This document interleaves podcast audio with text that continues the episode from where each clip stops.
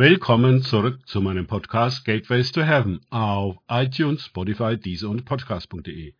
Mein Name ist Markus Herbert und mein Thema heute ist Angst vor Jesus. Weiter geht es in diesem Podcast mit Lukas 8,35 aus den Tagesgedanken meines Freundes Frank Krause. Die Leute aber gingen hinaus, um zu sehen, was geschehen war. Und sie kamen zu Jesus und fanden den Menschen, von dem die Dämonen ausgefahren waren, bekleidet und vernünftig zu den Füßen Jesus sitzen. Und sie fürchteten sich. Lukas 8, 35.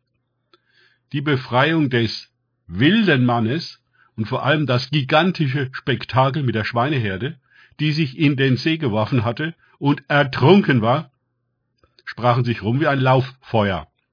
Die Schaulustigen kamen herbei, und fanden den dämonischen Mann bekleidet und vernünftig zu den Füßen Jesus sitzend.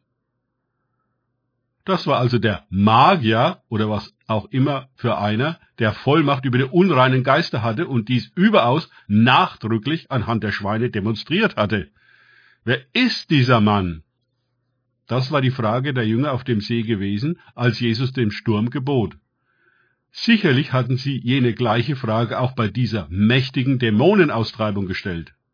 Wer ist dieser, dass auch eine Legion Dämonen ihm gehorcht? Und nun waren die Gerasener an der Reihe, sich mit dieser Frage zu konfrontieren. Von weit und breit waren sie herbeigekommen. Die Leute wussten nicht wirklich, was sie über diese Sache denken sollten. Da war einerseits der immens wirtschaftliche Verlust der vielen Schweine, aber andererseits saß dort der allseits bekannte wilde Mann, der nicht zu bändigen gewesen war, zahm und brav zu den Füßen Jesu. Sie fürchteten sich. Die übliche Reaktion, wenn man keinen Bezugsrahmen, Frame, zu dem herstellen kann, was geschieht. Leider blockiert die Furcht ihren gesunden Menschenverstand. Denn sie hätten Jesus, statt ihn fortzuschicken, auch einladen können, ihnen die Macht des Reiches Gottes zu erklären. Auch was es mit den Schweinen auf sich hat, wie die Dämonen eigentlich in den Mann gekommen waren, wo sie jetzt sind und was sie vorhaben und so weiter und so fort. Aber nein, Sie haben große Furcht vor Jesus. Er ist es, der ihre Routine unterbrochen, die Geschäfte gestört, ihre Normalität in Frage gestellt, ihr Weltbild verletzt hat. Er musste weg.